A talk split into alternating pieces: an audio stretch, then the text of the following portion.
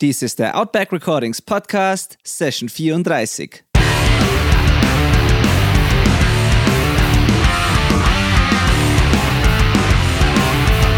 Willkommen zum Outback Recordings Podcast, der Show für die Punkrock- und Hardcore-Community. Inspirierende Menschen, wertvolle Einblicke und spannende Stories präsentiert von eurem Host Benedikt Hein. Servus miteinander, herzlich willkommen, schön, dass ihr wieder dabei seid. Ich bin Benedikt, euer Host, Musikproduzent, Mixing Engineer und Betreiber von Outback Recordings, dem Mixing Service, mit dem wir Rock, Punk, Hardcore und Metal Bands dabei helfen, den authentischsten und aufregendsten Sound für ihre Produktionen zu bekommen. Ich bin heute hier mit Lisa von Rather Raccoon und Lisa Sue, die ein absolutes Paradebeispiel mal wieder ist für DIY-Kultur, für ähm, Leute, die einfach selber was anpacken, was bewegen, äh, die sich nicht von ihrem Weg abbringen lassen, auch wenn es mal schwierig wird. Und äh, ich finde sie sehr beeindruckend. Ich finde ähm, ihr Unternehmen beeindruckend, dass sie sich aufgebaut hat, äh, aus purer Leidenschaft. Und ich denke, einige von euch werden sie kennen. Vielleicht habt ihr auch das ein oder andere Teil schon von ihr gekauft oder, oder tragt es gerade. Sie ist ein Multitalent, ein kreatives. Sie spielt Bass, sie singt, Sie näht Klamotten. Sie hat ein, ähm, ein Klamottenlabel gegründet, Lisa Sue eben. Und ähm, sie wird uns über das alles, was sie so macht, heute hier was erzählen. Ich freue mich total drauf. Bevor wir loslegen, ihr habt es vielleicht bemerkt, es ist etwas still geworden in den letzten Wochen um den Podcast. Ich habe weniger Episoden veröffentlicht. Es hat einige Änderungen hier gegeben. Ähm, ich habe einen neuen Assistenten an Bord geholt, den ich eingearbeitet habe. Äh, es gab Unmengen an Mixing-Projekten, es gab jede Menge zu planen fürs nächste Jahr. Es gab jede Menge zu planen für The Self-Recording Band, mein Do-It-Yourself-Recording-Projekt, äh, mit dem ich Bands helfe, sich selbst im Proberaum aufzunehmen und dabei vernünftige Ergebnisse zu erzielen. Ähm, und da gab es einiges umzustrukturieren, da gab es einige Prozesse zu erstellen und, und einzuarbeiten. Und jetzt langsam läuft das Ganze rund. Jetzt gehen wir in den Endspurt für dieses Jahr und es sind jede Menge Interviews für diesen Podcast für nächstes Jahr wieder geplant. Also es hört nicht auf, es war jetzt ein bisschen ruhiger. Wir nehmen aber wieder Fahrt auf und äh, um euch ein paar Namen zu nennen, die bald kommen. Es stehen Interviews an mit Philipp Welsing von Original Mastering in Hamburg, ein hervorragender Mastering-Engineer, der womöglich die ein oder andere eurer Lieblingsplatten gemastert hat. Mit Andrew Newfeld von Comeback Kid, der mit seinem zweiten Projekt Sights and Sounds im Herbst eine neue Platte veröffentlicht hat. Mit Kathi Kornher vom Odyssey Music Network. Mit den Special Bombs, die gerade auf eine neue Platte hinarbeiten. Mit Kötti, nicht dem, den wir schon hatten, sondern Köttis Bruder, der andere Kötti, Christian Kötterl, der bei Burden of Life und The Prosecution spielt und ebenfalls coole Sachen zu erzählen und anzukündigen hat. Ja, ähm, ihr seht, da ist einiges in der Pipeline, viele weitere Folgen. Äh, wollte ich nur mal gesagt haben, bleibt dran, es bleibt weiter spannend. Nun zurück zu meinem heutigen Gast, Lisa.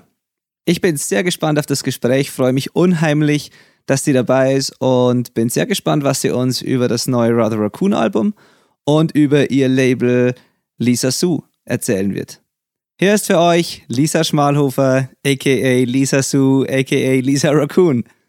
Hi Lisa. Hi, Schön, Benedikt. dass du dir Zeit genommen hast. Hi. Dich. Danke für die Einladung. Schön, dass ihr dabei sein können. Sehr, sehr gern, sehr, sehr gern. Ähm, ist aus mehreren Gründen interessant, gerade so, weil es um Musik geht natürlich, aber du machst ja noch viel mehr. Es geht ja bei dir nicht nur um die Musik, sondern ähm, da gibt es ja ganz viel noch außen, außerhalb dessen, was man, über das man reden kann. Ähm, vielleicht fangst einfach mal an und stellst dir selber vor und erklärst kurz, was du so machst. Bitte. Ich bin die Lisa und ich habe ein Label gegründet 2012. Da nähe und design ich Kleidung und Accessoires und das alles möglichst äh, ja, nachhaltig und in Einzelauflage und ähm, vegan. Außerdem spiele ich in einer Punkrock-Band, da bin ich die Bassistin und singe auch ein bisschen was. Und manchmal mache ich noch äh, irgendwelche Designs für Bands oder vor allem für mich selber, also fürs Label. Ah, okay. Ähm, die Punkrock-Band heißt? Ähm, Rather Raccoon. Genau. genau. Und ähm, jetzt hast eigentlich kämen wir am Schluss ja immer zu den Zuhörerfragen. Jetzt hast du eine Frage schon vorweg beantwortet, weil jemand nämlich gefragt hat, ob du für Bands auch ähm, Designs machst und äh, also Merch-Design machst oder T-Shirts machst oder, oder sowas. Aber anscheinend, ja, das habe ich jetzt selber auch nicht gewusst, aber hast du ja gerade selber gesagt. Ja, da, aber das ist tatsächlich ein bisschen anders vielleicht, als ich es gerade dargestellt habe. Und zwar. Ähm, ah, okay. ich habe das schon öfters gemacht, aber für mich ist es immer relativ aufwendig. Gerade wenn man Sachen vielleicht nicht so häufig macht oder nicht so die Routine drin hat, brauche ich wahrscheinlich ein bisschen länger wie jemand, der das halt irgendwie hauptsächlich macht. Und generell ist so, dass ja ich alles bei meinem Label selber mache. Also ich nah natürlich primär total viel, aber ich mache auch die ganzen Produktfotos, Verpackungen, Kundenmails und ja, alles rundherum, was so zu einem Label dazugehört, was man vielleicht auch oft unterschätzt. Und da feiert man einfach total die Zeit aktuell, dass ich irgendwie ähm, Artworks oder so für andere mache, da ich nicht einmal dazu komme, dass ich Shirtmotive für mein eigenes Label mache. Wenn ich Zeit hätte, ja. ich das total gern machen, aber macht mir auch Spaß, aber irgendwie, ich kriege immer nicht alles unter einen Hut und der Hat nicht nur einen Monat. ja, kenne ich, kenne ich.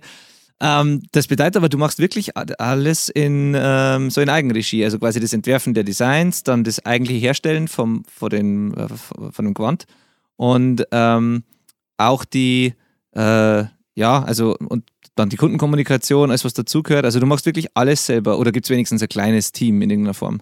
Na, also das bin schon tatsächlich einfach ich. ich habe früher öfters okay. von wir geschrieben, aber es bin einfach ich. Also mein Mo, der Philipp, der ähm, hilft mir öfters, also eigentlich meistens bei Stände zum Verkaufen. Meine Oma hilft mir öfters mal Kleinigkeiten und ähm, meine Eltern oder meine Mama macht zum Beispiel so, ich habe so Kuverts, die immer mitschickt. Zum Beispiel kannst du solche Sachen gut vorsortieren und da greifen sie mir schon immer irgendwie alle mit unter die Arme. Aber sonst okay. mache ich alles selber, ja. ja. Wahnsinn. Und du machst das Vollzeit, also hauptberuflich? Ja, genau. Ich glaube seit zweieinhalb Jahren. Seitdem ich jetzt auch den Laden okay. habe, mache ich das wirklich so voll und ganz und muss mir auch nicht mehr irgendwie blöd vorkommen, wenn mir jemand fragt, was machst du eigentlich? Da habe ich früher ganz oft geantwortet, ja, äh, ich nah halt, obwohl ich mich damals schon voll neigesteigert habe und da echt Fulltime gearbeitet habe, also wirklich alles neigesteckt habe und äh, meine ganze Energie und so. Und irgendwie war es aber immer so, dass ich glaube, erst seit dem Laden so ähm, mich auch traue, dass ich das so sage, dass halt ich einfach ein Label habe und genau, dass, das, dass ich das nicht so unterbuttert. Okay. Ja, ähm, das kann ich nachvollziehen. Ich glaube, wenn man über irgendwas selber startet, dann ähm, am Anfang, ja, man traut sich selber immer nicht, das nicht, nicht so hundertprozentig zu vielleicht oder man, äh, ja, ich, also ich, ich, kann das nachvollziehen. Bei mir war es ja ähnlich, wenn du von der Musik lebst oder von was, was mit der Musik zu tun hat, dann kommst du auch lang so vor, als war das nichts Gescheites, was du machst irgendwie oder so, als hätten alle andere, anderen das immer so als Hobby sehen. Ja, genau. Äh, und ja, und irgendwann realisiert man dann, ja doch, eigentlich, ich kann da voll dazu stehen, das ist mein Job und das ist, was ich mache und da bin ich gut drin und dann, ähm, dann ist es okay. Aber das dauert, das stimmt, das, das kenne ich. Ja. ja, doch, da habe ich echt ein bisschen braucht, aber jetzt ist cool. Also früher war es okay, auch so, cool. äh, da habe ich halt von daheim aus gearbeitet und dann, ich habe halt viel, ich brauche halt viel Material, weil da geht es ja schon bei Reißverschlüsse los oder keine Ahnung, die Stoffe, verschiedenste Stoffe, keine Ahnung, alles Mögliche an Zeig. Und habe halt natürlich dementsprechend schon viel Backerl gekriegt. Und da glaube ich, hat mich nicht einmal der Bossboot irgendwie so ernst genommen. Der glaube ich hat immer gemeint, ich bin so arbeitslos und kaufsüchtig. Und der gleiche Bossboot, der gleiche Bossboot kommt jetzt auch zu mir in Lohn. Und der war seit dem Lohn, also da hat man es auch schon voll gemerkt, äh, hat mich der voll, voll anders behandelt. Und der hat jetzt auch vor einem Jahr, glaube ich, dann mal gesagt, krass, also er hat nicht gedacht, dass das so sich auch so lang heut oder keine Ahnung, dass das jetzt so cool ist da bei mir und ja, doch. Stark, super. Und äh, wie, erzähl mir kurz, wie das eigentlich hergegangen ist. Also 2012 hast du gesagt, hast angefangen damit. Ähm, aber wahrscheinlich nicht sofort mit dem Plan, dass das dein Job wird, sondern vermutlich erstmal äh, wirklich als Hobby, oder? Am Anfang. Absolut. Also ich wollte immer irgendwie was Kreatives oder Soziales machen und habe nicht so genau gewusst, ähm, was man da für Möglichkeiten vielleicht auch hat. Und ähm, ich habe eigentlich ziemlich früh angefangen, dass ich mir halt selber irgendwelche Klamotten, wenn man es so nennen kann, zusammenbastelt. Weil, also ursprünglich war einfach mein Ding, ich wollte nicht rumlaufen wie jeder Zweite. Habe das auch ein bisschen in Frage gestellt, unter welche äh, Bedingungen oft Kleidung produziert wird. Und äh, ich weiß nicht, man kommuniziert ja automatisch über Kleidung. Also das gehört ja irgendwie so dazu. Und ich ja. wollte irgendwie mir ein bisschen abheben oder einfach ein bisschen anders sein. und ja. dann ähm, habe ich das angefangen, weil ich mir halt selber Klamotten bastelt habe. Und das ist dann irgendwann halt auch immer besser geworden. Wenn man drauf bleibt, dann wird das schon. Und dann haben mich halt immer mehr Leute gefragt, irgendwie, dass sie auch sowas gern hätten. Früher habe ich da eigentlich hauptsächlich mit so Westen angefangen, so Schnürwesten oder auch Jeanswesten. Und ähm, genau, dann haben wir gedacht, ja klar, warum eigentlich nicht? Jetzt kann ich es schon ein bisschen, kann ja andere Leute auch weiterhelfen, aber ich habe damals auch noch nicht irgendwie drüber nachgedacht, dass ich das größer betreiben kann. Ähm, und dann äh, bin ich irgendwann nach Minge in der Schule gegangen ähm, für Mode- und Kommunikationsdesign. Das ist die Deutsche Meisterschule für Mode. Das ist so die einzige staatliche Schule in Richtung Mode. Weil eine Schneiderausbildung hätte mich auch interessiert, ist aber irgendwie schwierig gewesen und war mir zu wenig kreativ gewesen. Und äh, da war das dann so, dass halt das Label schon immer ein bisschen gewachsen ist. Und dann habe ich letztendlich meine Abschlussarbeit komplett über mein Label gemacht. Das heißt, ich habe da die komplette Geschäftsausstattung gemacht. Das war sehr umfangreich. Also da habe ich auch mein Logo entworfen, einen Imagefilm gemacht, Kleidung genäht, ähm, ja, Fotoshooting sowieso, ein Fanzine habe ich gemacht und wirklich von Hangtags über Rechnungspapier eigentlich alles. Logo-Aufnäher und was weiß ich. Und dann war es nach der Schule so, dass ich mir gedacht habe, ähm, ja, auf jeden Fall möchte ich das jetzt weitermachen und einfach irgendwie auch andere Leute halt die Möglichkeit geben, Kleidung fernab von Mainstream und Massenproduktion anzubieten, also die Möglichkeit geben, dass die sowas haben können. Und ich hätte damals auch irgendwie Jobangebote gekriegt, aber das hätte ich in Vollzeit machen müssen und so viel Zeit habe ich nicht abfangen können. Und dann haben wir gedacht, das Label muss ich durchziehen. also total, ja, total super und völlig nachvollziehbar. Also kann man eins zu eins übertragen auf das, was ich, was ich gemacht habe, ist genau das Gleiche im Prinzip. Und ja, man steht dann irgendwann vor, dem, vor diesem Punkt, wo man, wo man sich überlegen muss, also beides gleichzeitig geht nicht, also irgendein anderer Job und das, was man selber betreibt. Und dann muss man halt sagen, was ist mir wirklich wichtig und was, wo hängt mein Herz dran und dann muss man Entscheidungen treffen. Und wenn man der Typ ist, der gerne ins kalte Wasser springt und so ein Risiko eingeht, dann macht man es halt einfach. Und dann Schaut mal, ob es gut geht. Ja, voll. Ja. Wenn, dann cool, kann man immer noch was anderes cool. machen.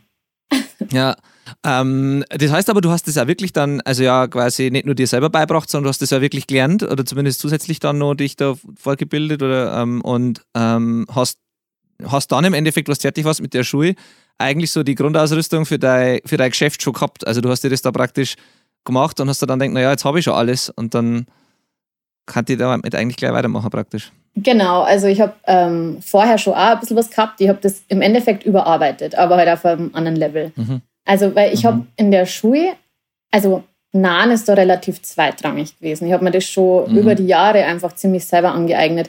Dort ist dann noch mehr Wert natürlich auf Sauberkeit gelegt worden und so. Und ich bin auch ganz froh, dass ich mir das im Endeffekt selber beibracht habe ursprünglich, weil so kann ich freier an Sachen ohne gehen. Also ich weiß ganz viele, die da irgendwie eine Schneiderausbildung gemacht haben oder so und dann äh, sich zu sehr verkrampfen oder so. Also und ich mhm. mache halt einfach drauf los. Und ähm, was war jetzt die ursprüngliche Frage?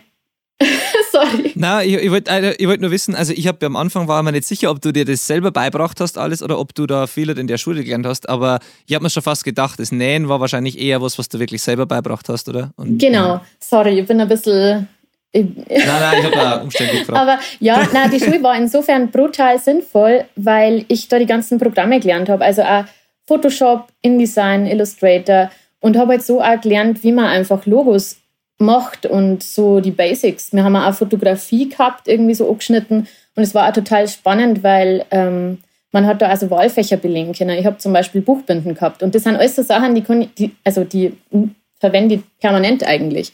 Also es sind die besten Grundlagen gewesen, um in das Label zu starten. Und ähm, genau, also ich habe das eben überarbeitet in dieser Abschlusszeit, aber ja, war super sinnvoll, dass ich das so gemacht habe. mit der Ausbildung. War der richtige Weg für mich. Ja, cool. Das ist auch schon steht am Hirn. Ähm, weil das, das kann auch anders ausgehen. Da gibt es ja oft gerade so bei kreative Sachen. Ähm, ist es nicht so, dass jeder wirklich sagt, das hat mir jetzt echt was braucht zur Ausbildung. Und oft ist es für manche Leute ist es auch verschwendete Zeit. Also bei, bei Kreativ also bei Designsachen kenne ich mich nicht so gut aus, ähm, aber bei jetzt beim Audiozeich zum Beispiel oder bei Musiksachen kenne ich schon viele, die gesagt haben, okay, die Schule hätte man eigentlich sparen können, das, was ich selber gelernt habe, war eigentlich viel wertvoller. Aber wenn du sagst, das war definitiv nicht umsonst, dann ist ja super, dann war die Kombi ja perfekt, so wie es du hingeklickt hast. Ja, doch, zum Glück. Also ja. hat natürlich oft genervt, aber letztendlich ist absolut brauchbar, was ich da gelernt habe. Cool. Super. Also nicht alles. Ähm, und du kommst, ja, ja, ja.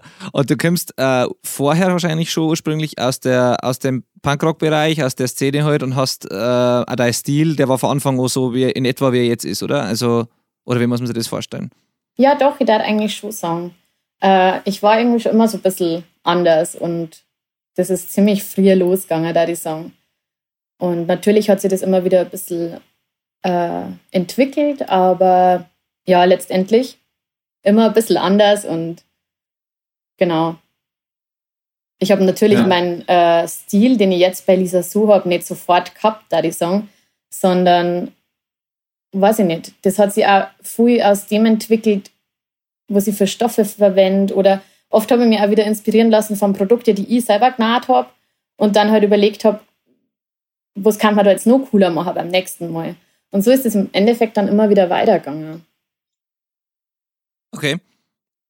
Ähm, das war eh was, was mich interessiert. So, du auf deiner Website, wenn man schaut, und du hast ja eingangs auch selber erklärt, steht ja ähm, also vegan, ähm, fair, ähm, also von Hand gemacht und so weiter. Das sind, ist alles super. Jetzt stellen wir eh nur die Frage, wenn du alles in Einzelanfertigung ähm, oder, oder per Hand und du selber vor allem machst und dann nicht auch hochwertige Sachen machst, die Sachen fair hergestellt sind, vegan sind und so weiter, dann stellen wir ihr eigentlich vor, dass es erstens wahrscheinlich relativ schwierig ist, die, Sachen so einzukaufen, dass das auch wirklich gewährleistet ist, sage ich jetzt einmal. Oder, oder zumindest muss man dann wahrscheinlich aufpassen, wo man die Stoffe herkriegt und so und was man dann benutzt. Und dann denken wir eher auch in Verbindung mit der, dem Stil und der Szene und der, der Art von Leid, die sowas tragen wahrscheinlich, kann man ja preislich auch nicht ins Unermessliche gehen. Kann man jetzt mal vorstellen, oder? Das ist ja nicht so die Kundschaft, die jetzt ein wahnsinnig viel Geld ausgeben mag für manche Klamotten, denke ich mal. Und aber vom Anspruch her und von den Materialien und von allem, wie das rüberkommt, habe ich eigentlich was eher Hochpreisiges im Kopf. Das muss, das muss ja daher sein im Verhältnis, wenn das eben diese ganzen Kriterien erfüllt und dann auch noch handgemacht ist und so. Wie, wie machst du das? Wie ist da deine, deine Philosophie oder dein Vorgehen, dass man den beiden gerecht wird? Also, äh, erst muss ich mal sagen, ich kann das nicht komplett gewährleisten. Das steht, glaube ich, also auf meiner Seite, ähm, weil es gar nicht möglich ist, alles nachzuverfolgen. Okay. Aber ja. ich gebe mir natürlich Mühe, dass alles möglichst äh, fair und nachhaltig ist. Ähm, aber gerade bei Stoffe ist es wirklich, du, du kannst nicht alles nachvoll, nachverfolgen, wenn du äh, breitere Auswahl an äh, Materialien bieten willst. Aber ich lasse jetzt zum Beispiel ja. auch meine Reißverschlüsse in Deutschland produzieren oder meine Socken, da mache ich die Designs, die lasse ich auch in Deutschland stricken maschinell.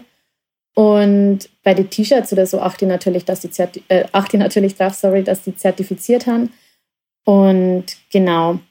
Und mit den Preisen, da bin ich äh, eigentlich ganz furchtbar, weil das ist wirklich, das ist wirklich schwierig. Mir fällt es total schwer, ähm, weil es macht unfassbar Spaß, was ich mache.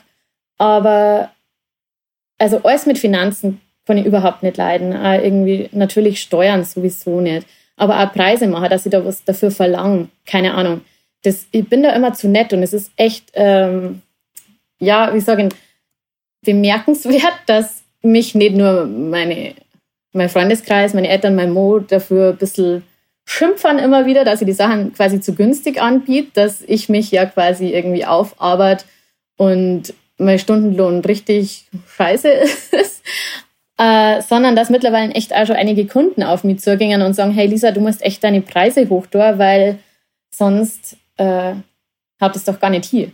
Und es ist tatsächlich so. Also ich habe auch oft schon ähm, überlegt, einfach, ob es, also oft finanziell sowieso nicht, aber also wir sagen, ähm, ob es lohnt, dass ich mir selber irgendwas nah, was man eigentlich viel günstiger kaufen kann.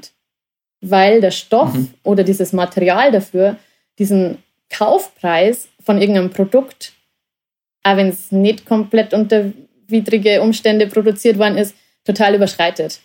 Also das ist irgendwie, ja. ich, ich glaube, ich werde da immer irgendwie schlecht drin bleiben mit so Preisgeschichten. Aber es gehört halt irgendwie dazu. Und ja, ich arbeite voll, voll für das, wo sie da verlangen.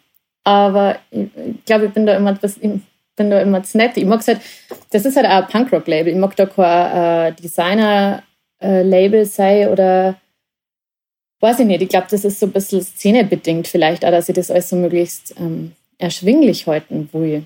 Aber natürlich ist, also ich weiß eigentlich, dass es ein bisschen anders machen müsste. Und ich biete ja auch quasi langlebige Produkte an, die robust sind und nicht irgendwelche, also der Wegwerfgesellschaft folgen oder so.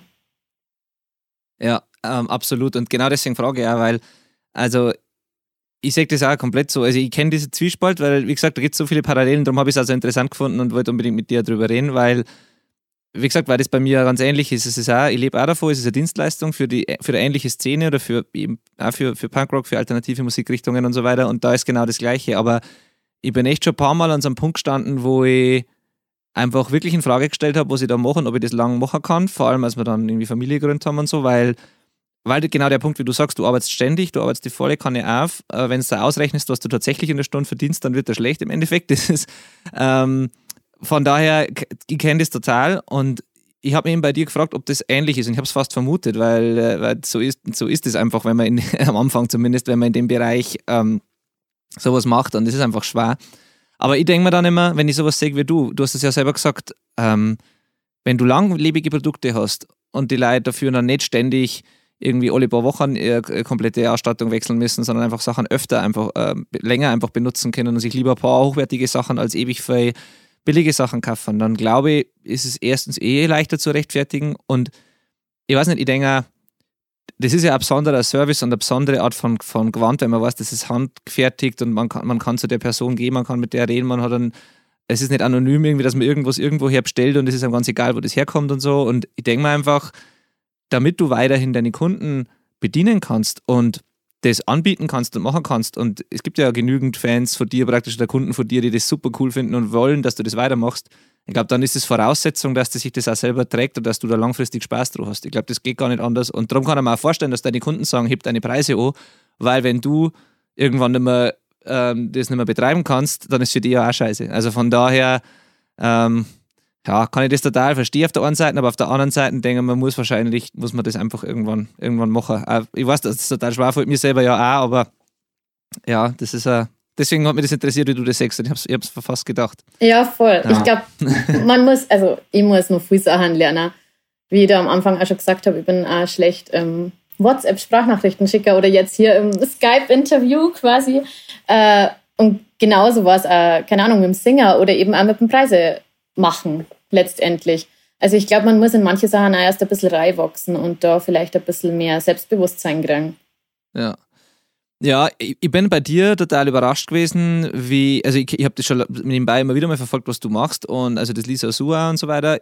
Habe aber erst jetzt vorher, also bevor wir uns unterhalten haben, nochmal richtig recherchiert, Sachen nachgelesen ein bisschen und so und ich war dann, also es wirkt zumindest auf mich so, als hättest du ja schon eigentlich mittlerweile ziemlich große, sage ich mal, ja, so Fanbase oder Reichweite. Also es ist jetzt ja wirklich so, dass dieser Laden und sowas, den, den kennt man echt. Also die, als ich das angekündigt habe, dass du im Podcast kommst und so, die Reaktionen waren halt gleich schon überdurchschnittlich. Also muss ich sagen, gerade so bei uns in der Region halt. Und ähm, von daher, glaube ich, kannst du das Selbstbewusstsein definitiv haben, weil das einfach schon so ein kleiner, das ist schon was Besonderes, was du da aufgebaut hast irgendwie. Das ist schon, das kennt man und das ist schon was Cooles, was wirklich Cooles. Danke, ja. das freut mich voll. Ich habe echt super gute, liebe Kunden, die mir echt total treu haben und äh, das ist halt auch der beste Antrieb, muss ich jetzt schon sagen, dass ich da immer wieder weitergemacht habe, weil es bleibt immer spannend, aber das ist halt die allerbeste Motivation, dass man da so nette Leute um sich hat und also nette Leute kennenlernt und eben auch die Kundschaft einfach, die bei mir, glaube ich, besonders cool ist. Also die haben echt alle so, die sind echt irgendwie, ich weiß nicht, die haben so echt das, die kaufen mhm. halt vielleicht einfach auch bewusster. Oder dann kann man leider aus Hamburg in meinen Lohn oder aus Borkum haben schon welche hergefahren. Ja. Ich meine, das ist ja ultra weit. Aber die haben einfach, also super lieb. Ja, ja, sau stark. Ähm, du hast da vor kurzem so eine Soli-Aktion gemacht, habe ich gesehen, für ähm, Seenotrettungsorganisation. Ähm, und, ähm, hab, und mit, ich glaube, mit Minipax zusammen war das nur, oder? Mit der, äh, mit der Band. Genau. Ma machst du sowas öfter? Also ich habe jetzt diese eine Aktion gesehen, aber ist sowas auch Teil von, deiner, von deinem Unternehmen praktisch, dass du ab und zu so, so gemeinnützige Sachen unterstützt oder halt da Message reinbringst da in deine Designs oder, oder was du machst? Mega, also das ist mir eigentlich total wichtig. Ähm, ich dachte auch gerne noch mehr machen. Es fehlt mir oft wirklich die ja. Zeit. Mir fehlt immer die Zeit für euch gefühlt. Aber ähm, hm. also das mit der Aktion jetzt mit dem Soli-Shirt war mega gut. Also ich habe mich total gefreut über die, den ganzen Support von die Leute und dass es so gut angekommen ist. Also wir haben die Spendensumme noch nicht ermittelt, aber wir freuen uns, dass wir da einfach so unsere Reichweite halt auch nutzen können. Und ähm, letztes Jahr habe ich zum Beispiel auch für die Obdachlosenhilfe in Landshut, also bei uns in der Stadt, ähm, unsere Weihnachtsfeier quasi gemacht. Da habe ich zusammen mit Simon, der war mit mir im Laden herin, der druckt die Shirts. Und mhm. Der hat eigentlich auch eine total wichtige Rolle gespielt bei meinem ganzen Werdegang, weil er hat damals halt so eine Schnapsidee gehabt, dass man, also beim Furki die Idee gehabt, dass man einen Laden miteinander aufmachen. Ich glaube, allein hätte mir das gar nicht traut. Und daheim war es aber auch nicht mehr weitergegangen. Na, auf jeden Fall, der hat da ähm, zusammen mit mir die Weihnachtsfeier gemacht und da haben wir für die Berberhilfe in Landshut Spenden gesammelt. Da hat er eher Shirts gedruckt und wir haben ein kleines Kuchenbuffet gehabt und was weiß ich. Und auf jeden Fall ist da noch mehr geplant in nächster Zeit. Auch. Also ich finde das total wichtig. Oder auch, dass man mit der Band irgendwie Soli-Show spielt oder so. Ja, ja, stark. Finde ich auch cool. Ich habe das gesehen und also erstens schaut das T-Shirt super aus, das muss man sagen. Das Design ist super gut und äh, die Message ist super und dann, dass das Ganze gespendet wird, also ist eine total runde Aktion. Und ich habe auch schon ähm, vorher, oh, bevor ich, das habe ich mit dir gar nicht in Verbindung gebracht, aber ich habe das Shirt bei ein paar Leuten, die ich kenne, tatsächlich vorher schon gesehen und habe dann erst gesehen, dass das von dir ist und von dieser Aktion. Also diesen, ähm, den Spruch, der drauf ist und das Shirt, das ist mir vorher schon aufgefallen und ja, ja, ist super, super coole Sache. Voll cool, das freut ähm, mich. Ja, und das heißt, die Idee mit dem Laden war quasi gar nicht so, dass du jetzt von selber gesagt hast, boah, ich brauche jetzt unbedingt einen Laden, sondern habe ich das gerade richtig verstanden, dass du da eigentlich so ein bisschen einen Schubser braucht hast und gesagt hast, ja stimmt, jetzt brauchen wir echt, jetzt brauchen wir echt ein Geschäft. Ja, ich glaube schon. Also ich habe schon mit dem Gedanken gespielt, aber ich habe es mir wahrscheinlich, ich hätte es mir, glaube ich, vielleicht nicht so schnell realisieren trauen, weil es hat sich natürlich, oder was heißt natürlich, es hat sich brutal viel da, seitdem ich den Laden habe irgendwie, ich habe auch ganz andere Möglichkeiten. Ich habe daheim in dem Zimmer irgendwie abstellkammermäßig äh, einfach einmal gescheit arbeiten können. Da habe ich nicht so die Möglichkeiten mhm. gehabt. Aber ähm, das mit dem Simon war super, weil gleich mal einen Laden mieten mit einer Stadt im Endeffekt ist halt schon mal gleich äh, ganz schöner Batzen Geld. Und ja. dieses Risiko ähm, warte vielleicht schon früher oder später eingegangen, aber das mit Simon war für mich perfekt. Also da habe ich mich dann mhm. sofort auf die Suche gemacht. Ich habe da irgendwie, war da gar nicht so drauf gekommen, glaube ich, dass man das auch miteinander, äh, oder ich, war, ich kann mich gar nicht mehr so erinnern, aber das war also wirklich cool, dass er das auch gemacht hat, weil der arbeitet Vollzeit und hat auch da Vollzeit mhm. gearbeitet und ähm, ist jetzt nicht selbstverständlich, dass er da einen Laden mieten möchte und das war schon super. Ja. Also mittlerweile bin ich allein im Laden, das Simon ist vor kurzem ausgezogen, mache das jetzt von zu Hause aus quasi weiter weil die Hausbank. Ja. Aber jetzt ist halt auch cool. Jetzt kann ich ähm, mir die Miete halt auch einfach leisten. In Anführungszeichen. Also, es ist auf, also ja. Ja, ja. ja, ja, klar. Also ist zumindest, zumindest geht es rundum und es funktioniert allein. Und, ähm, aber es war am Start am Anfang gut, jemanden dabei zu haben praktisch. Total. Da freue ich mich echt ja. voll drüber. Ist dann bei dir das Kerngeschäft so tatsächlich Laufkundschaft und das, was im Laden passiert oder Leute, die extra zu dir kommen oder ist es mehr online? Also Laufkundschaft überhaupt nicht.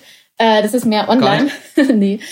Äh, okay. Ich bin ein bisschen äh, weg vom Schuss. Also bin schon quasi postleitzahlenmäßig in der Stadt Landshut. Aber äh, es sind doch drei Kilometer fast von der Altstadt. Ah, okay. Mhm. Und ich finde es super, weil ich habe den allerschönsten Radlweg in der Arbeit. Ich fahre nur die Isar entlang. und ich habe halt quasi cool. Parkplätze vor dem Laden und ich habe eben nicht diese Laufkundschaft, für die ich leider einfach auch gar keine Zeit nicht hätte. Und so ja. habe ich jetzt einfach, also nur Freitag gezielt offen. Wenn jemand an einem anderen Tag vorbeikommen kann, ist das natürlich auch möglich, weil ich eh da bin. Und an die anderen Tag kann ich mich einfach voll drauf konzentrieren, zu produzieren, zu kreativ zum sein, einfach irgendwas zum Schaffen. Und dann kann ich mir aber einfach auch gezielt wieder die Zeit dafür nehmen, dass ich am Freitag Zeit für meine Kunden habe. Und das ist super. Cool. Aber das meiste ist online. Aber ich möchte halt irgendwie mit dem Laden, hab man, also möchte ich irgendwie einfach gerne die Möglichkeit bieten, dass sie die Leute halt das auch in echt anschauen können. Das ist halt doch nochmal mit der Haptik und so doch was ganz was anderes. Oder auch probieren können Sachen. Ja. Oder ja, genau. Das ergänzt sie gut, da ich sagen. Cool. Also es ist quasi Laden und Werkstatt und Kreativraum praktisch für die einfach so nicht nur genau. eine Verkaufsfläche quasi. Ja. Ja, hat wahrscheinlich auch Vorteile, oder, oder was muss ich fragen, weiß ich nicht, ob es so ist bei dir, aber da mich interessieren, hat es Vorteile, das von daheim, wo man wohnt, zu trennen? Äh, oder ist es eher für die so ein notwendiges Übel, dass du halt jetzt dann dafür da in die Arbeit fahren musst, statt das von daheim aus zu machen?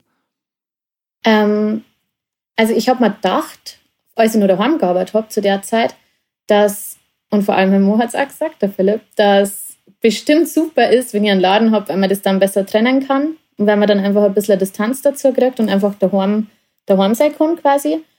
Aber äh, ich darf nicht unbedingt sagen, dass das so ist. Also ich muss sagen, es macht mich unglaublich glücklich, wenn ich in meinen Laden einer gehe, weil ich den einfach voll gern mag. Ich mag den Geruch schon so gern. Keine Ahnung noch, was das da riecht, aber das fühlt sich irgendwie auch so daheim an. Und ähm, es ist schon so, dass ich natürlich jetzt halt oft sehr lange in der Arbeit bin und auch daheim dann noch E-Mails beantworte und so, aber im Großen und Ganzen, es nimmt sie nicht so viel, bis auf das, dass eigentlich mehr Spaß macht, dann nochmal einen separaten Platz dafür zu haben. Ja, okay. Und sich ausbreiten zum können vielleicht auch. Ja, ja. Ja, der Platz ist natürlich, das ist natürlich ein Argument. Aber ich bin immer so hin und her gerissen, deswegen hat es mich jetzt auch interessiert, weil ich arbeite auch nicht von daheim aus und ich bin immer nicht so sicher. Also ich habe einen Tag in der Woche, wo ich versuche, daheim aus zu arbeiten, wo ich eben auch viel so Organisationskram und sowas mache und halt Bürosachen aber vier Tage mindestens von der Woche bin ich nicht daheim und ähm, ich weiß es noch nicht so richtig, immer noch nicht, nach Jahren noch nicht, was gescheiter ist. Ich denke mir dann teilweise so, es war schon ganz komfortabel, wenn ich einfach daheim so einen Raum hätte, wo ich dann einfach hingehen kann zum Arbeiten und das war nicht weit. Andererseits weiß ich nicht, ob ich da die Disziplin hätte, wenn dann, gerade bei uns, wir haben ja Kinder und so, und wenn dann die um mich rum sind und so, ob ich dann wirklich mich so wegsperren darf, stundenlang zum Arbeiten oder ob ich dann nicht doch ständig abgelenkt war und Ah, keine Ahnung, ich bin da noch nicht so ganz schlüssig. Und in Zukunft haben wir überlegt, das Studio wieder daheim zu integrieren. Aber ich weiß nicht, ob es eine gute Idee ist. Jetzt wollte ich, wollte einfach mal wissen, wie es bei dir ist und ob du das ähm, gut findest eben oder, oder ob es eher Nachteile hat. So. Ja. Das verstehe ich voll. Ich glaube, mit Kindern ist es vielleicht nochmal was anderes. Also ich habe daheim überhaupt keine Probleme gehabt, einfach zum Arbeiten und habe mich da nicht irgendwie ablenken lassen. Aber auf Dauer, glaube ich, ist auch von mir wieder also vielleicht so der Plan, dass wir uns irgendwann ein Haus kaufen und dass ich das da vielleicht irgendwie mit einbauen kann.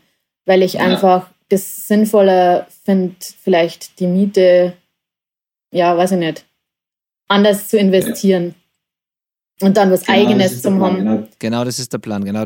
Wenn man die zwei Mieten zusammennimmt, die man hat, so mit, mit Laden und daheim, dann überlegt man sich schon, ob man das nicht einfach in ein Gebäude steckt und das kombiniert. Das ist genau die Überlegung, ja. Absolut. Und äh, wie gesagt, ich finde eigentlich beides cool. Aber ich finde es halt gut, wenn man einfach irgendwie.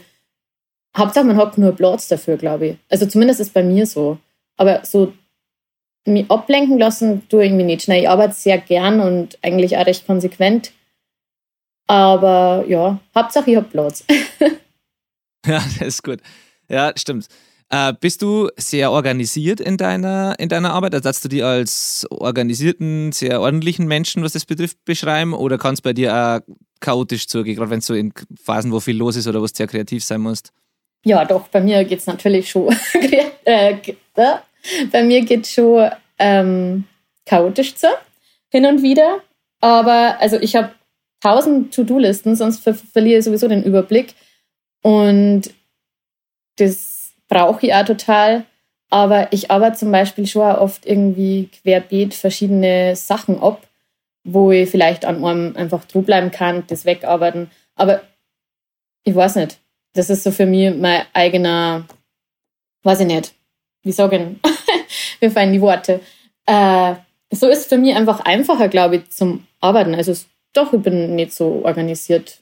Also nicht im negativen Sinn nicht organisiert, sondern ähm, darf auch mal ein bisschen bunter zugehen.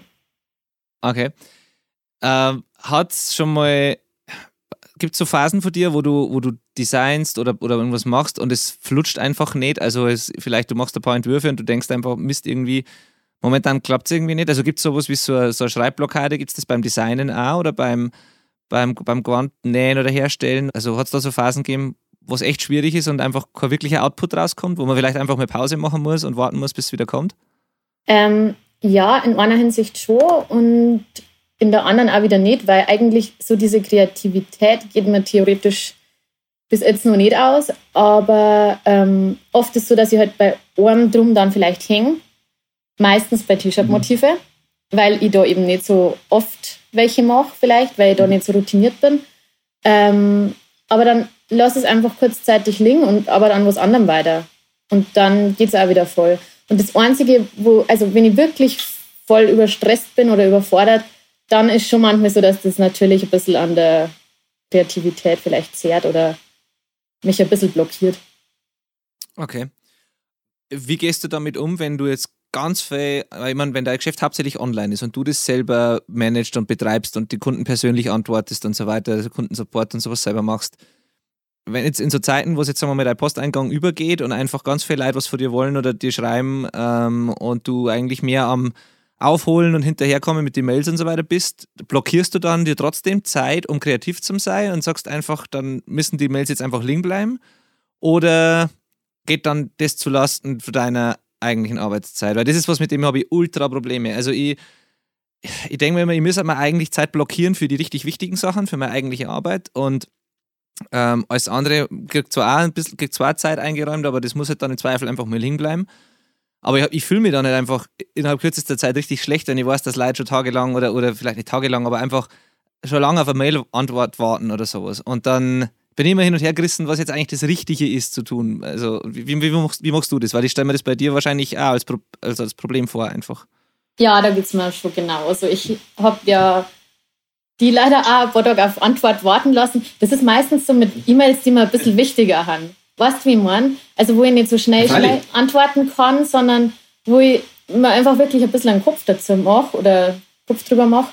Ähm, da kann es dann schon sein, dass es mal ein paar Tage liegen lasse, aber ich habe es dann irgendwie, wenn ich es gelesen habe, voll im Hinterkopf die ganze Zeit.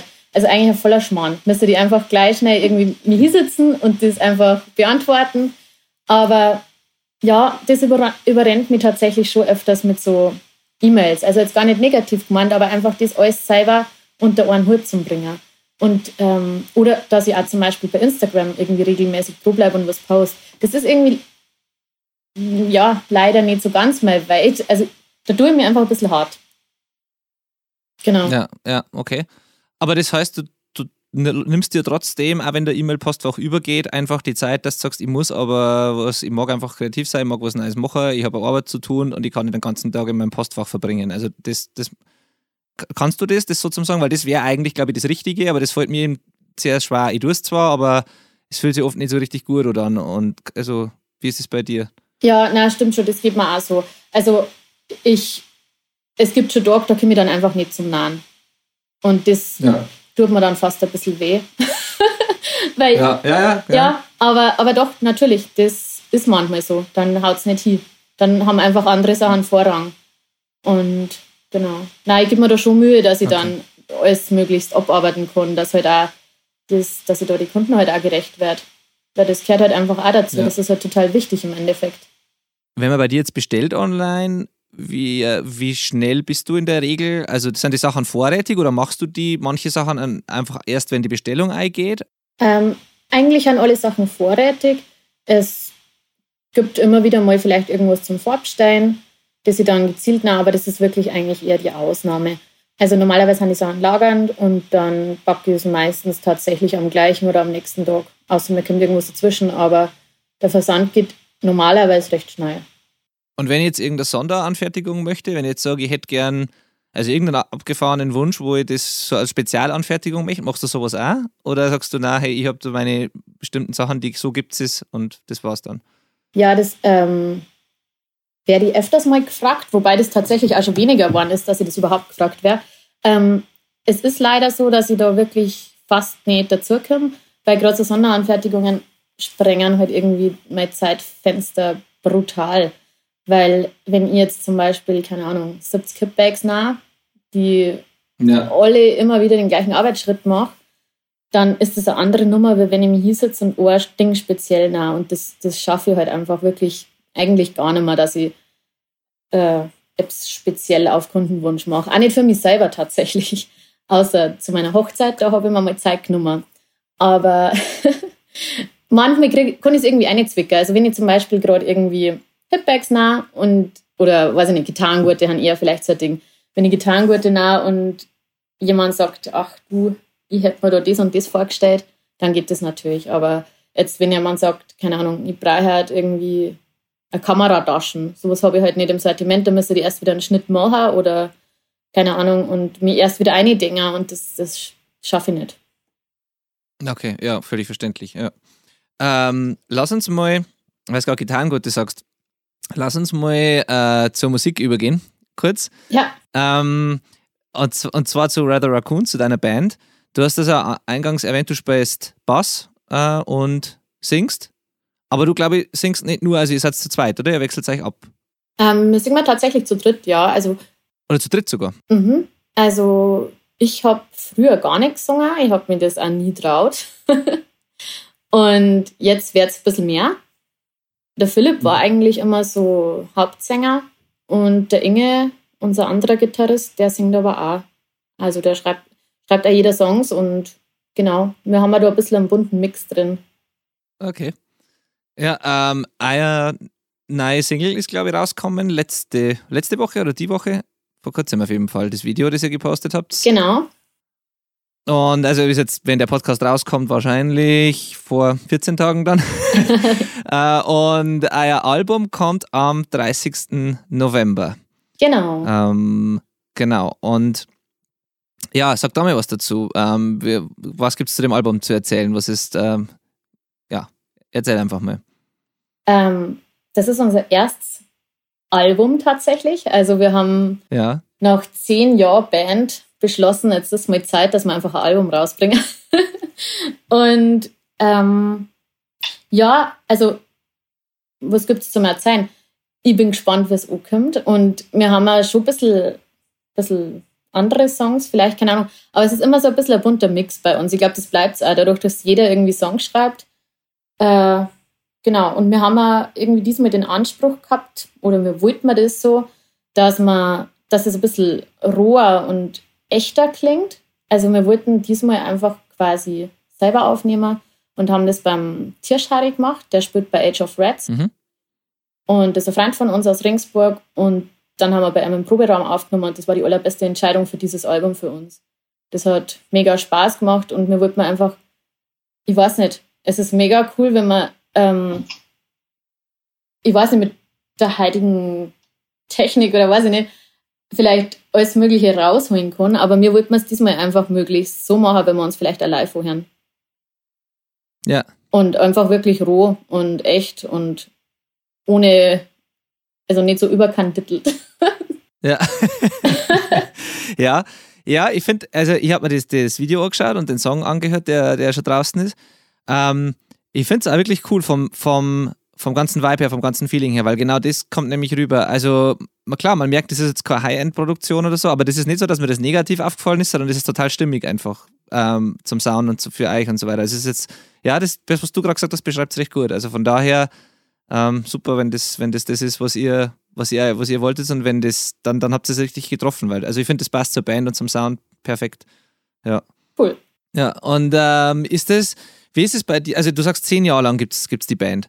Mhm. Ähm, quasi mehr oder weniger zeitgleich mit, mit deinem mit deinem Laden auch die Band angefangen oder mit deinem, im Laden, aber mit, der Nä mit deinem, dem Nähen und dem, dem Ganzen, was du sonst machst praktisch. Ähm, hat's wie, wie, wie ist es da prioritätenmäßig bei dir? Weil das ist auch so was, wenn du diesen Laden hast und designst und das alles machst und das so viel Zeit verursacht, äh, ver verbraucht und gleichzeitig du aber die Band hast, auch über die ganze Zeitspanne. So, wie balanciert man das? Wie, wie kriegt man das hin, dass man beiden gerecht wird? Ja, das ist gar nicht so einfach. Gerade irgendwie, ich habe so den Eindruck, es wird nicht einfacher. Also man, oder auch die anderen in der Band. Ich glaube, früher hat man einfach nur mehr Zeit für Sachen gehabt oder für Band gehabt. Mhm.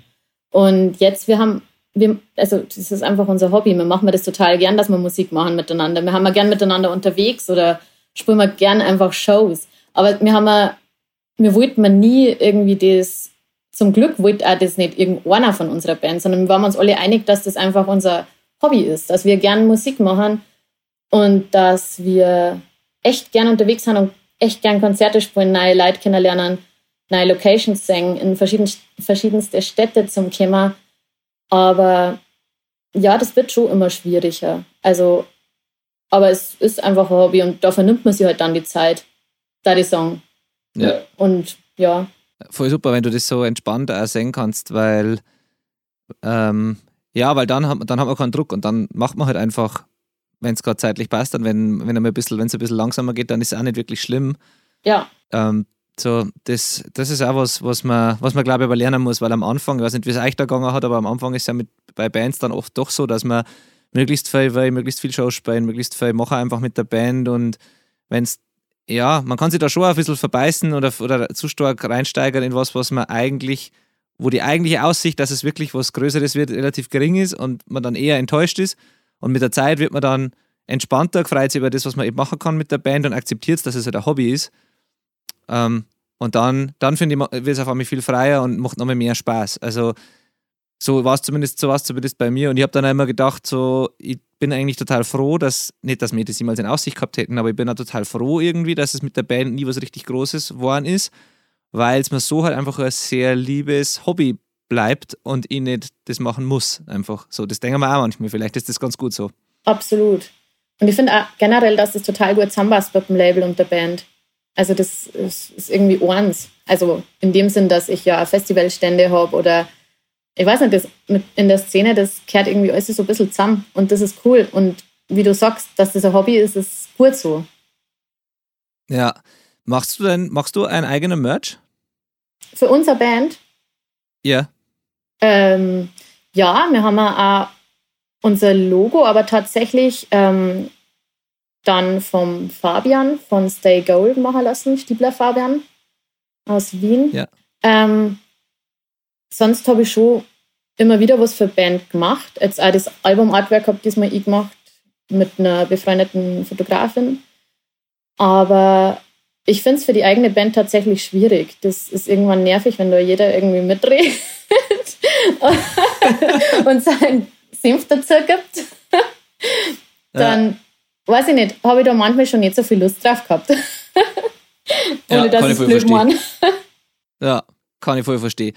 Ähm, ja, das, dass das zusammenkehrt mit, oder zusammenpasst gut mit dem Label, kann ich super verstehen auch. Das macht total Sinn. Ähm, das das finde ich auch so beeindruckend an der ganzen Geschichte von dir, weil das halt einfach so ein, naja, dieses Do-it-yourself-Ding lebst du halt volle Kanne. Also du, du bewegst dich halt innerhalb dieser Szene, machst verschiedene Sachen, machst deine Band, äh, bist auf Festivals mit deinem, mit deinem Stand machst, die, die Klamotten und du, du bist einfach volle Kanne in jeglicher Hinsicht involviert und machst halt einfach selber was. Also du, das ist halt das, was ich, was ich einfach so cool finde und was auch so ein wichtiger Bestandteil von der ganzen Szene einfach ist, dieses einfach selber machen.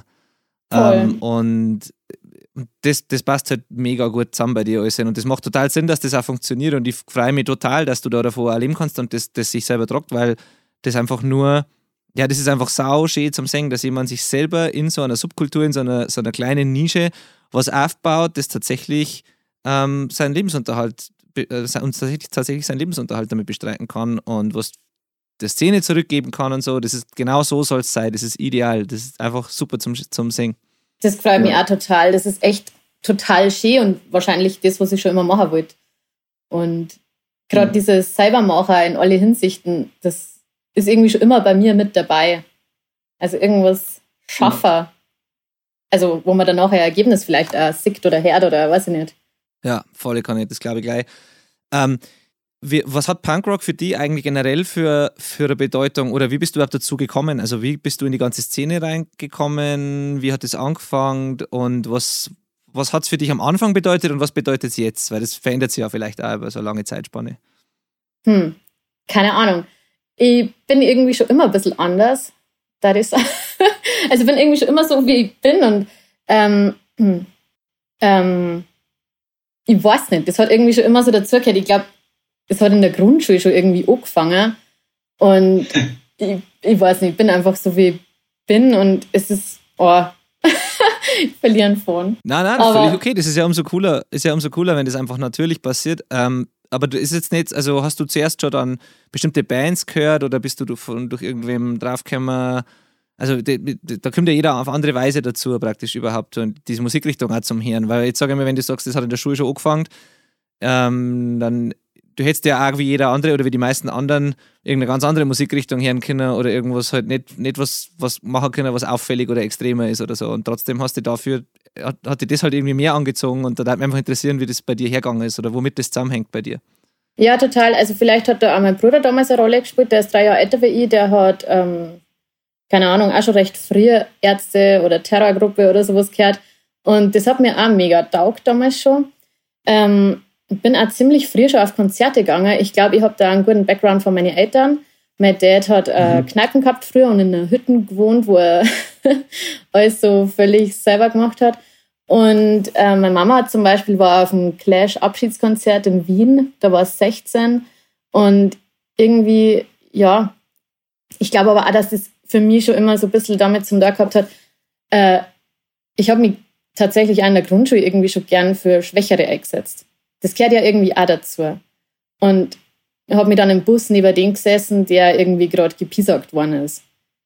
Und lauter so Sachen. Also, Gut. oder war in, im Kindergarten zwischen 40 Prinzessinnen das einzige Mädel mit Pistole und Cowboyhut. also, ja, irgendwie, ich kann das gar nicht so genau sagen, aber das spielt schon immer irgendwie, also ich bin irgendwie so, wie ich bin und ähm, da gehört viel Zusammenhalt dazu, einfach Gleichberechtigung und ähm, sowas. Das, glaube ich, macht ja aus. Und auch Musik natürlich. Jetzt habe ich das total vernachlässigt. Natürlich, also mit den Konzerten und so, das war für mich total wichtig. Auch die Rebellion irgendwie. Und nicht zum ja. Sei, wie die anderen sind.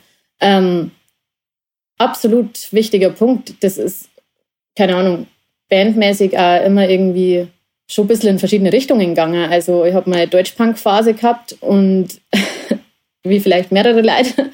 Und ja. ähm, dann, weiß ich nicht, aber so Bands, die mich auch vielleicht geprägt haben, waren oder Han Clash oder Die Hans. Mega geil. Auch vom ja. Stil her, klamottentechnisch, auch vielleicht irgendwie ein bisschen Inspiration gewesen. Ja, also das heißt, das ist bei dir wirklich dann schon so lang her, also das ist einfach so ein fester Teil von deinem Leben und schon so lang so, dass das ja, du, das, das hört sich fast so an, als dass du das gar nicht anders kennen irgendwie. Und als war das so dein, das einfach, das, damit kannst du dich einfach voll und ganz identifizieren, scheinbar. Also, ja, was genau. sehr cool ist. Ich ja. echt, ja, so dürfte es vielleicht echt am besten. Für mich ist es meistens so gar nicht der Rede wert. Ich bin als Teenie öfters mal irgendwie gefragt von, hey, bist du ein Punk? Dann habe ich gesagt, ja, keine Ahnung, ich bin Lisa. also das ja. dürfte vielleicht ganz gut, ich weiß nicht.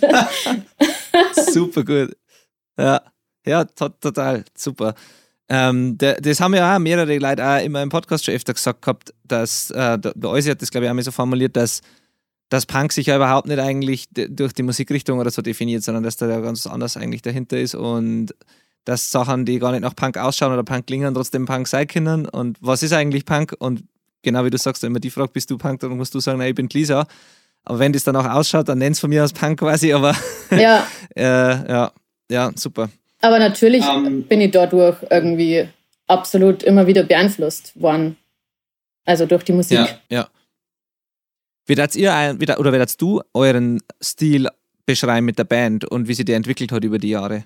Also musikalisch jetzt. Gute Frage. Ähm, ich darf wirklich generell sagen, dass es ein bunter Mix ist. Insofern, dass jeder so ein bisschen einen anderen Background hat. Der Inge zum Beispiel, nicht anderen Background, aber eine anderen, äh, andere Art, äh, Songs zum Schreiben.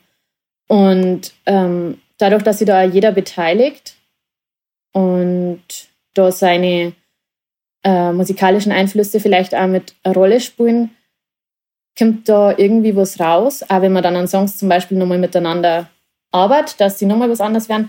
Ich glaube, wir haben ja schon ein bisschen einen eigenen Stil. Oder? äh, naja, doch, definitiv, definitiv. Ähm, ich finde, ähm, ich weiß nicht, wer, wer, wer ich sagen soll, ich finde, dass ihr euch eurem Stil und so relativ, also so wie es ich mitgekriegt habe über die Jahre, relativ treu geblieben seid. Also man kann jetzt bei eurer Band nicht behaupten, dass sie das krass verändert hat oder radikal irgendwie mehr Wände drin war oder so über die Jahre. Klar entwickelt sich das weiter, aber es ist jetzt nicht bei euch so, dass man, dass ihr euch plötzlich in, der, in den zehn Jahren irgendwann einmal komplett neu erfunden hättet oder so. Also das zumindest habe ich so das Gefühl, dass es halt so eine musikalische Identität gibt bei euch, die von Anfang an da war, die sich natürlich ein bisschen weiterentwickelt. Aber im Grunde genommen ist es immer noch einfach euer Sound, oder? Oder sagst du das anders selber? Ja, doch, da hast du recht. Das da die auch so sagen. Ich glaube, jetzt sind ein paar neue Songs dabei, die ähm, vor allem zwei neue Songs, die habe ich geschrieben, die haben vielleicht ein bisschen anders. Ähm, mhm. Auch vielleicht vom Aufbau, vom Ablauf, keine Ahnung. Aber ansonsten im Großen und Ganzen, die meisten Songs machen eigentlich der Philipp und der Wenninger, unser Schlagzeuger. Also Philipp ist ja mein Mo. Und ja. ähm, Gitarrist. Äh, und das war eigentlich immer schon, die, die, es waren immer schon die zwei, die am allermeisten an die Songs beteiligt waren. Und das ist, glaube ich, die auch den Stil vielleicht so ein bisschen oder hauptsächlich geprägt haben von unserer Band. Ja, okay. Aber du sagst, also du schreibst dann praktisch jetzt erst äh, Songs für die Band oder hast du vorher auch schon öfter was beitragen? Äh, einen ersten Song habe also ich geschrieben. Also beigetragen sicher, aber ich meine jetzt einen Songs geschrieben, ganz. Ja, also. einen ersten Song habe ich geschrieben, als ich angefangen habe, dass ich mich mal zum Singer traue. Sing, ja, genau. Ja. Äh, und seitdem, also es sind nicht so viel, ich komme ja immer zu nichts, wie ich ja schon ein paar Mal betont habe. aber doch, mir war es wichtig, dass ich einfach auch wieder mal was mache. Und ja. allerdings bin ich da jetzt kein Profi drin. Also ich schreibe eher Texte und eine Melodie dazu, wo man dann der Philipp wiederum helfen muss, dass das auch wirklich dann so umgesetzt wird, dass man das für die Band hernehmen kann oder auch präsentieren kann. Okay, super Punkt. Ich frage das jeden Songwriter, mit dem ich mich immer unterhalte. Ähm, wie gehst du vor? Schreibst du zuerst einen Text ohne Musik im Kopf oder schreibst du erst eine Melodie und überlegst dann einen Text dazu? Gibt es da so ein Schema, wo du am besten klarkommst damit? Weil das macht auch jeder anders und ich finde es immer mega interessant, die verschiedenen Herangehensweisen zu hören. Wie ist es bei dir? Meistens ist es ein Thema, das mich bewegt oder das mich beschäftigt, wo ich ähm, dann in meinem Kopf erstmal einfach eine Melodie dazu suche. Ähm, und dann ist bei mir tatsächlich eher der Text, weil ich jetzt nicht der große Musiker bin. Ich kann nicht Gitarre spielen, sondern, weiß ich nicht. Äh, das ist halt für mich eher schwierig, dass ich mir da vorher irgendwie eine Melodie raus, also dass ich da zuerst das machen darf. Und dann muss man da jemand helfen. okay. Naja, das ist ja super. Aber das heißt, du hast schon, was ich interessant finde, ist, du sagst, du überlegst dir zuerst eine Melodie zu dem, zu dem Thema. Das heißt, die, äh, eine Melodie, die, das, die, die, die die Stimmung dann gut ausdrückt, um das geht, oder, oder wie muss man das vorstellen? Auf jeden Fall, ja, genau, das ist mir echt wichtig. Also, dass ich das, ähm, also grundlegend mit der Melodie, die in meinem Kopf ist, ich mache dann meistens auch am liebsten beim Autofahren irgendwie Sprachmemos oder so und singe das irgendwie so ein oder summ nur die Melodie. Mhm. Und ähm, ja, dann muss man der Philipp meistens mit der Gitarre helfen und schlagt dann sowas vorne und sage so, oh na, das ist jetzt eigentlich nicht das, was ich da so in meinem Kopf habe. Aber dann arbeiten wir das miteinander so aus, dass es das wird, was ich damit rüberbringen will. Genau. Aber okay. ja, und der Text ist, also Stimmung und Text, da die Song ist, also mit, die, mit dieser Melodie, die in meinem Kopf rumschwirrt. Okay. Und inhaltlich bei euch sind es äh, ja, eher persönliche Sachen, politische Texte, Mischung aus beiden. Wo, worum geht es bei euch inhaltlich hauptsächlich? Eine Mischung aus beiden trifft es ganz gut. Also wir haben ja schon viel politische Texte auch. Äh, vor allem der Inge schreibt viel politische Songs. Und gerade auch das Persönliche, da spielt Politik ja doch auch oft irgendwie mit eine Rolle. Und äh, mhm. aber wir haben auch ganz normal, äh, was heißt ganz normal, wir haben auch einfach private Songs oder der Philipp hat einen Song für seinen verstorbenen Papa geschrieben oder keine Ahnung, über Skaten.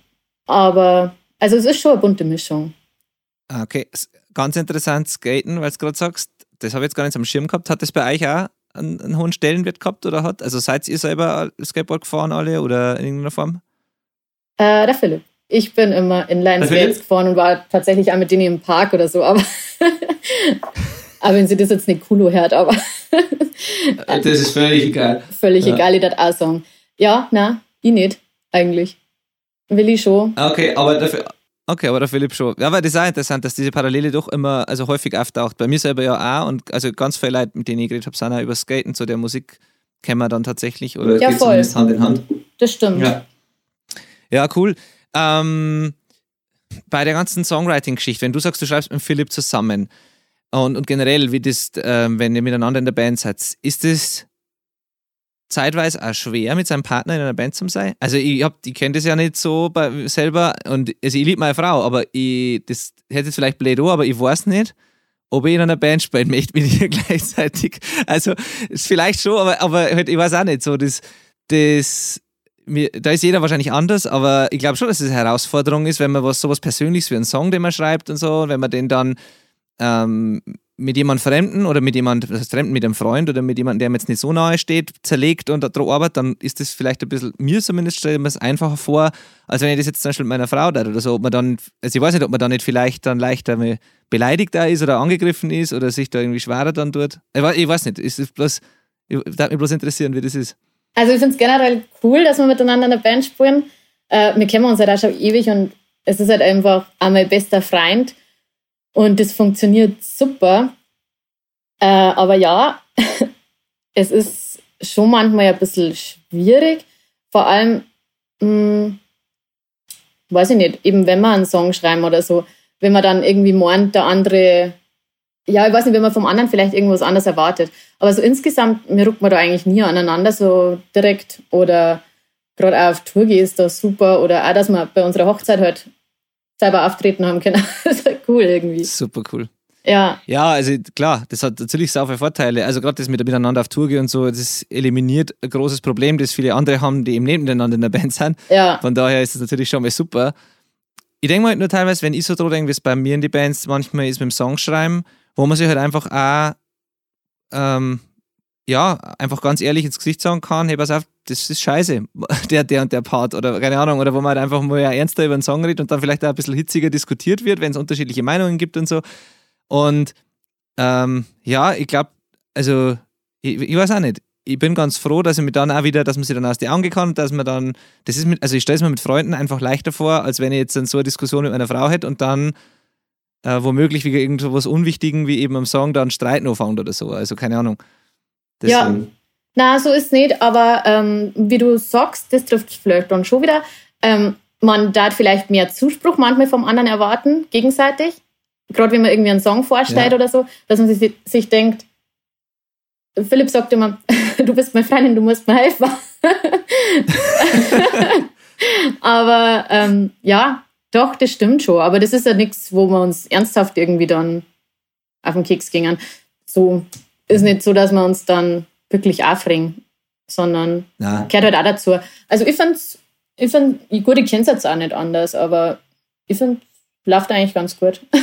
ich finde das sau cool, weil das jetzt, das heißt ja einfach auch nichts anderes, als dass ihr super miteinander kommunizieren könnt und einfach ja, miteinander zusammenarbeiten könnt, was ja sehr super ist. Also ja, ja, cool. Ja, interessant. Also, wie gesagt, das finde ich, find ich, immer, find ich immer spannend, wenn sowas ist und wie das dann so funktioniert. Aber auf der anderen Seite stellen wir es auch super cool vor, wenn man eben gemeinsam zum Beispiel auf Tour gehen kann und eben nicht das Problem hat, dass einer daheim ist und der andere weg und so. Ja. Total. Und wir haben halt einfach auch schon, also wir haben jetzt gute zwölf Jahre zusammen und haben uns davor schon kennt und wir gehen halt seit, wir haben irgendwie halt die gleichen Interessen, so konzertmäßig oder was Wegge betrifft. Also von dem her ist es echt auch schön unkompliziert, weil wir einfach beide voll Bock drauf haben. Sachen zu machen. Oder Konzerte ja. zum Singen, zum Spulen, keine Ahnung. Ja, voll super. Cool. Und äh, was gibt es für Pläne jetzt, wo das Album heraus ist? Äh, es da irgendwie, steht da Tour an oder irgendwelche anderen größeren Projekte? Ähm, da haben wir gerade noch ein bisschen am Planen. Natürlich wollen wir nächstes Jahr dann mehrer machen. Äh, ich da total gern wieder auf England Tour gehe, weil mir das brutal gefallen hat. Und mhm. ja, aber ist jetzt gerade noch so dabei, dass wir das alles ausmachen und planen. Kannst du länger weg von deinem Laden eigentlich so touren? Ist das eine Herausforderung für die? So, bestimmt ist es eine Herausforderung, aber also, wie, wie ist das zeitlich, wenn du sagst, jetzt, keine Ahnung, 14 Tage oder, oder eine Woche weg vom, vom Geschäft? Das ist auch nicht einfach wahrscheinlich. Nein, ist auch nicht einfach, fällt mir schon schwer. Und gehört halt dann auch gut organisiert oder äh, ist halt dann quasi mein Urlaub. Und ich glaube, mhm. als Selbstständiger ist das halt immer irgendwie so ein doppelter Ausfall. Also es wird nichts produziert, es tut kein anderer außer dir selber. Mhm. Und es bleibt halt liegen und irgendwie kann ich halt trotzdem nicht so ganz abschalten, weil ich mag dann trotzdem Mails beantworten oder weiß ich nicht, mit Bestellungen und so, keine mhm. Ahnung. Ich mag auch, also so ganz kann ich da nie abschalten, glaube ich. Ja, ja, das ist aber auch, das ist normal. Und auch gut, weil genau. das bedeutet ja nur, dass du das gern tust. Also schlimm war es, wenn du sagen, dass die habt schon aus dem Vollmarkt nichts davon hören. Das ja. war ja viel, viel schlimmer als, als, also es ist ja positiv, wenn du das immer nur gern tust. Ja. ja. Ja. irgendwie muss man sich halt dann immer so rausschaufeln. Also wir haben ja eben auch vor für nächstes Jahr, dadurch, dass ja jeder auch irgendwie voll arbeitet und äh, keine Ahnung, dass wir halt einfach wirklich gezielt irgendwelche Wochenendtouren machen oder dann eben einmal am Stück halt ein bisschen länger. Und das ist halt auch super cool, dass wir das so machen können. Also, ich wollte zum ja. Beispiel immer auf dem Rebellion ja. Festival einfach sein in England. Und dann war es für mich mega geil, dass wir halt da spielen haben können. Also, das ist cool. super. Und das ist halt, also, ist halt für uns dann schon eher ein bisschen wie Urlaub, da die fast sagen, wie es, also, von wegen vom Label Freinehmer, das scheffelt man sich dann schon irgendwie raus. Ja. Ähm, macht ihr um die Band rum dann so Sachen auch alles selber? Ist das auch ein reines Do-it-yourself-Ding? Also praktisch ähm, das Booking eben für die Touren oder ähm, ja, wie man die Platten habt ihr jetzt selber aufgenommen, hast gesagt, ähm, was, das Rausbringen von der Platten, das Artwork für die Platten, macht ihr das alles selber oder gibt es da so ein, so ein kleines Team oder so, oder gibt es da bestimmte Label vielleicht oder irgendwer, der euch da hilft? Ja, wir bringen die Platten ähm, über Wolverine Records raus, also beim Sascha.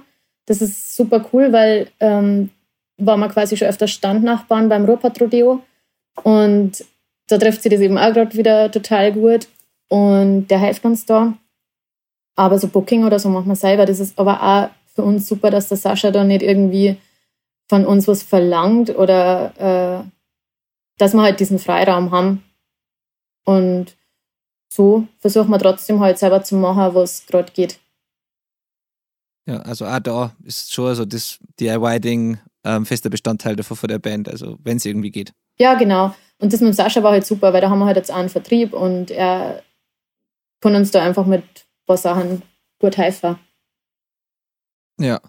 Wie, wie geht es ja beim Booking vor? Ähm, ist es das typische, einfach so viele E-Mails schreiben, wie es halt irgendwie geht und schauen, die Shows zusammen zu kriegen? Oder ähm, weil ihr macht das ja selber, das hast du gerade gesagt, oder ist das, wie, wie, wie läuft das jetzt dann? Vielleicht nach zehn Jahren mittlerweile auch schon ein bisschen besser als am Anfang, kann man vorstellen, aber es ist wahrscheinlich immer noch dasselbe, wie es halt jeder kennt, dass man sich einfach mit Fingerwunsch schreibt, eine Zeit lang, bis man jetzt eine Tour gebucht hat, oder? Ja, schon. Doch, das gehört dazu, ja. glaube ich. Wir kriegen natürlich auch irgendwie Konzertanfragen, aber gerade, also das ist eigentlich Philips Job, der macht das relativ intensiv, gerade wenn wir uns irgendwie was, wo gern Spieldaten oder vielleicht eben um einen Auftritt, eine Tour planen. Da ist er wirklich fit drin und da haben wir auch alle ganz froh, dass er sich da so dahinter klemmt, dann das so zu machen, dass es passt. Ja. Wie habt ihr, wenn du sagst, du wolltest immer ähm, auf dem Festival spielen und habt äh, auf das Festival gehen und habt dann da gespielt, wie habt ihr das im Speziellen gemacht? Also hast du da äh, irgendwie ja, gibt es da vielleicht irgendwelche, über die Jahre vielleicht irgendwelche Tipps, die man andere Bands auch mitgeben kann, wenn man jetzt ein Ziel hat oder auf ein Festival will oder sowas, was jetzt bei euch besonders gut funktioniert hat oder wie ihr das gemacht habt, dann solche Slots zu kriegen auch? Da haben Kontakte immer total wichtig äh, oder toll. Gut, wenn man es hat. Ähm, ja, wir haben im Vorjahr schon eine England-Tour gehabt und dadurch haben wir auch mit einem Veranstalter reden können und der hat uns dann da mit dem Rebellion halt wiederum einen Kontakt gegeben. Also mit dem Festival, dem besagten. Und das ist halt, genau, also wirklich immer gut, wenn man irgendwie mit Leid im Kontakt ist oder selber was veranstaltet und dann wieder mit denen Leid irgendwie zusammenkommt und so.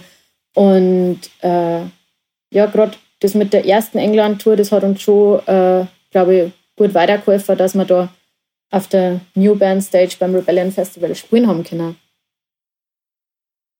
Okay. Also läuft es auch auf das raus, dass man einfach viel spät und Leute kennenlernt quasi. Es führt kein Weg daran vorbei. Absolut richtig. ja, genau. Nein, es ist ja so. Es ist ja super so. Äh, ja, total cool. Gibt es irgendwelche, was war so deine Lieblingstour-Erfahrung ähm, oder Moment? Gibt es da irgendeinen Moment, der, der besonders in Erinnerung geblieben ist und den du gerne immer noch zurückdenkst oder der in irgendeiner Weise kurios, lustig oder einfach nur schön war? Hm. Cool war, mh, hm, ich bin ja auf dem Rebellion Festival hängen geblieben. da haben wir ja, ja. Unsere, unsere Nachbarn, also wir haben uns da halt irgendwie so, was war denn das, so ein kleines Apartment gemietet und das war echt ein gut Stücke weg vom Festival. Aber unsere Nachbarn, also wir haben uns über die Straße zuwingen können von den Fenstern waren die Archies. Und Archies sind halt langjährige Freunde auch von uns, die immer wieder, wenn es bei uns in der Nähe spielen, auch bei uns übernachten und wir halt Konzerte machen oder so. Und das war super cool. also das ja. ist echt krass, wie, wie wir haben ja gar nicht gewusst, dass wir uns da treffen überhaupt und dann ja. haben wir uns quasi wirklich zur Winger können. Ah, super. Ja, das ist geil. Aber rein zufällig praktisch. Ja, voll. Genau. Ja. Also wir haben die zufällig getroffen und dann haben wir gesagt, hey, das ist doch David sein Bus. Und dann haben wir es eigentlich auch schon gegenüber im Fenster sitzen sehen. ja, das ist auch stark. Auch äh, ganz schön verrückt, weil man so klar ist, das ja auch nicht jetzt da. Nein. Also, und da gibt es so viele Unterkünfte und wir war, haben wirklich da ein Stückchen weg gewohnt. Also, ja. Stark, stark. Hat es irgendeinen richtigen Tour-Reinfall mal gegeben? Also sowas Richtiges? Ich meine, jede, ich finde immer, jede Show ist irgendwie auf irgendeine Weise cool, wenn man mit der richtigen Einstellung hingeht. Also ich finde, Shows können auch, wenn bloß, wenn bloß der Veranstalter und die anderen Bands da sind, kann es auch ein schöner Abend werden. Also habe ich schon oft erlebt und ist, ähm, ist gar nicht, nicht zwingend scheiße. Aber hat es trotzdem vielleicht irgendwelche so Sachen gegeben, was du sagst, das hätte man sich echt sparen können? Also ohne jetzt Namen nennen zu müssen, aber hat es irgendwelche, irgendwelche Momente gegeben, die einfach wirklich kacke waren? Ja, schon. Ja. Doch, da hätte man sich schon mal was sparen können. Äh, ein Auftritt war einmal in, ich weiß gar nicht mehr, wo das war. Das war echt brutal. Da hat der Veranstalter, ich glaube, der hat gar nichts da gehabt. Nicht mal, also einfach gar nichts. Und wir haben überhaupt nicht gewusst, wie wir da jetzt spielen sollen. Oder ich glaube, wir haben keine Mikros dabei gehabt, weil das auch nicht ausgemacht war. Und dann, glaube ich, haben wir zum Schluss ein Mikro irgendwo aufdrüben. Der Sound war eine Katastrophe. Und es war im Endeffekt einfach an einem da, den das interessiert hätte. Also man hätte einfach auch wieder heimfahren können. war es wenigstens hoffentlich in der Natur oder was hat es wegen der einen Show da hingefahren? Nein, ich glaube, da haben wir vier Shows gespielt. Das ah, gut, Ach, genau, und das hat jemand von einer anderen Band ausgemacht, mit der wir quasi diese paar Tage oder drei Tage unterwegs waren, ich weiß gar nicht mehr. Aber ja, das war, das war definitiv ein Reinfall. ich glaube, es war, okay. waren zwei Leute Abgesehen von uns.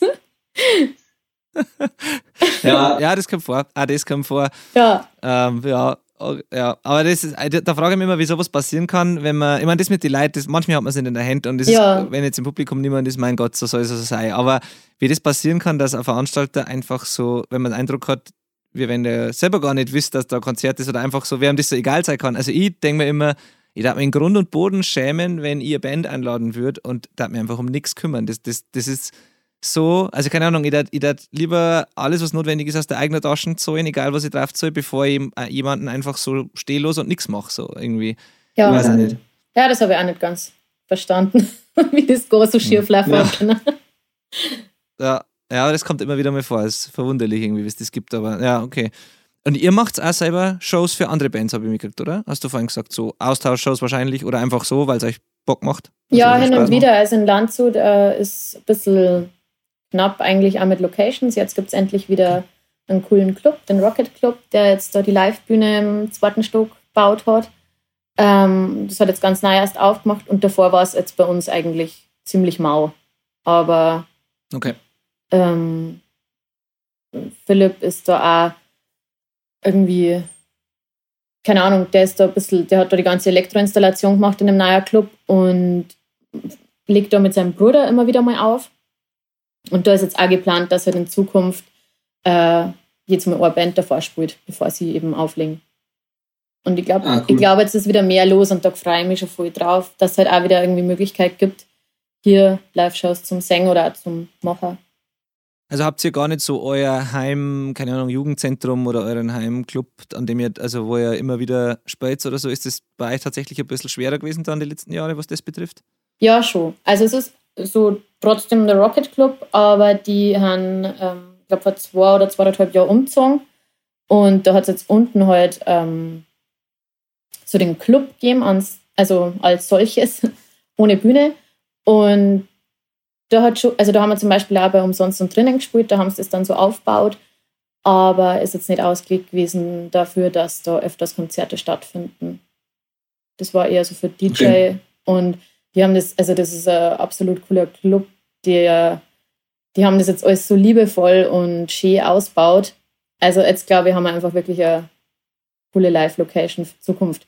Und sonst war aber trotzdem der Rocket Club eben immer unsere Anlaufstelle, also auch schon in der früheren äh, Location, genau. Ah, cool. Aber so Ja. Jugendzentrum Ja, eher weniger. Okay. Ja, interessant, weil es gibt ja trotzdem in und um Landshut immer ein paar Bands. Es ist ja nicht so, dass bei euch gar keine Szene geben darf, oder? Also, weil oft zentriert sich sowas ja um so einen Club oder um so ein Jugend Jugendzentrum rum oder da entsteht es dann oft. Wenn du sagst, bei euch hat es das jetzt eher nicht so gegeben, ähm, hat es dann trotzdem irgendeine zentrale Anlaufstelle oder irgendwas gegeben, wo, oder irgendwas, wo, wo man so eine Art Szene-Treffpunkt zumindest oder so, oder irgendwas, wo das ent, alles entsprungen ist oder entspringt?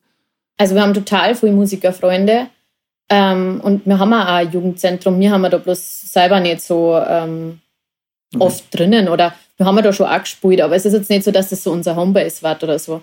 Und Okay. ähm, die Bands, die jetzt in unserem Freundes- und Bekanntenkreis haben, ähm, also es ist jetzt nicht so, dass wir in unserem engeren Kreis da so einen direkt festen äh, Anlaufpunkt haben oder so. Also in Omsberg zum Beispiel gibt es, also Abensberg gibt es, äh, Habt ihr schon verstanden? ähm, gibt es äh, richtig cooles Jugendzentrum, da kommen ja Prosecution her und so oder Anti-PV. Ja. Das ist mega geil. Äh, sowas haben wir jetzt mir eigentlich nicht gehabt. Wir äh, haben wir halt unseren Proberaum im Elternhaus von Philipp im Keller und ja, so verteilt sich das auch bei den anderen ein bisschen, da die sagen. Früher waren wir oft in so einer privaten Location in Rottenburg. Mhm. Ähm, genau. Aber na, jetzt nicht so direkt. Okay. Ja, ja, ist interessant, dass trotzdem dann das so an verschiedenen Stellen dann entstanden ist. Ähm, ja, interessant. Ich, ich kenne es nur eben, bei uns ist ganz klar das Jugendcafé in Zwiesel halt so dieses Zentrum, wo, wo das alles entsprungen ist bei uns heute und da, wo sich auch alles drum dreht. Voll. Ähm, genau, und, und aber interessant, dass es dann trotzdem kein Hindernis war, sondern dass halt das dann an verschiedenen Orten entstanden ist bei euch und es trotzdem Bands gibt. Ja. Ja. Ähm, ja, gut. Gibt es irgendwas, worauf du unbedingt hinweisen möchtest, was demnächst so, so ansteht bei euch oder bei dir? Gibt es irgendwelche Aktionen oder irgendwas, was da im Moment gerade besonders wichtig ist? Ähm, schaut euch den Club, oh, der ist echt super cool. Ansonsten kommt unser Album raus und generell unterstützt kleine Clubs und ging auf Konzerte, unterstützt kleine Labels oder auch Bands.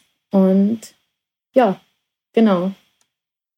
Das, das vielleicht, oder? Das auf, auf jeden Fall, auf jeden Ja. Fall, hundertprozentig. Ja, super. Ähm, dann darf ich dir noch gern, äh, ich glaube zwei Fragen sind es noch. Eine hast du am Anfang ja schon beantwortet. Da ich dir noch schnell Fragen gern, die von Hörern oder, ähm, eingegangen sind, Ja, wenn, damit. du das, wenn du nichts dagegen hast. ähm, und zwar, äh, Sandra fragt, was du für eine Plattform und für Software benutzt, um deinen Online-Shop zu betreiben und ob du das selber ähm, handhabst oder, be oder betreust praktisch. Ähm, früher habe ich einen Oxid-Shop gehabt und ich habe ihn vor, vor einem Jahr ungefähr überarbeiten lassen von den Pixel-Typen aus dem Void. und genau, Ja. na, das ist super und jetzt ist über WordPress.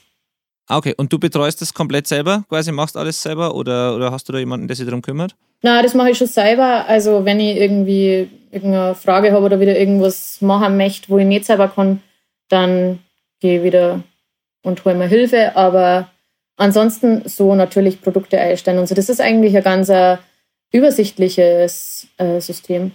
Also auch da wieder so viel wie es geht, do it yourself praktisch. Na klar. Na klar.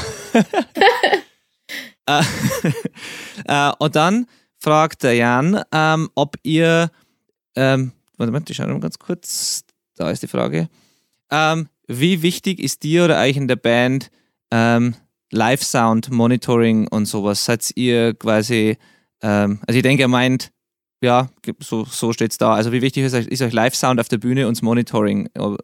Ich denke mal, also ich kann es nur, nur mutmaßen, aber ist das, kommt ihr klar, wenn ihr wenig hört, oder ist das für euch ganz was Wichtiges? Wie seid ihr vielleicht auch im Proberaum so aufgestellt? Also seid ihr es gewohnt, quasi mit schlechtem Monitoring gut spielen zu können trotzdem? Ja, wir haben äh, schlechte Moni- Monitore sehr gut gewohnt. also es ist schon eher äh, schön, wenn man sie mal gut hört.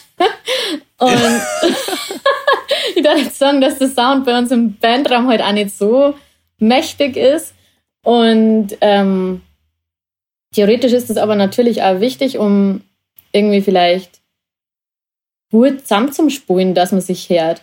Also für uns war es äh, super, dass wir beim Harry im Programm, wo wir die Platten aufgenommen haben, ähm, vorher einfach nur mit Demos aufgenommen haben. Weil, ja, wir haben ja da echt nicht so gut drin, dass wir uns da mal richtig ähm, drum kümmern, dass da der Sound einfach auch passt. Ähm, ja, und echt auch von den besten Shows waren teilweise auch in irgendwelche schwitzigen Clubs, wo man sich vielleicht nicht so gut gehört hat, aber wo halt einfach die Stimmung geil war. Also ich finde, das kommt bei uns und in unserer Location schon öfters mal vor, dass man damit umgehen muss. Aber es ist natürlich viel schöner, wenn man sie gut hört. ja, ja, absolut.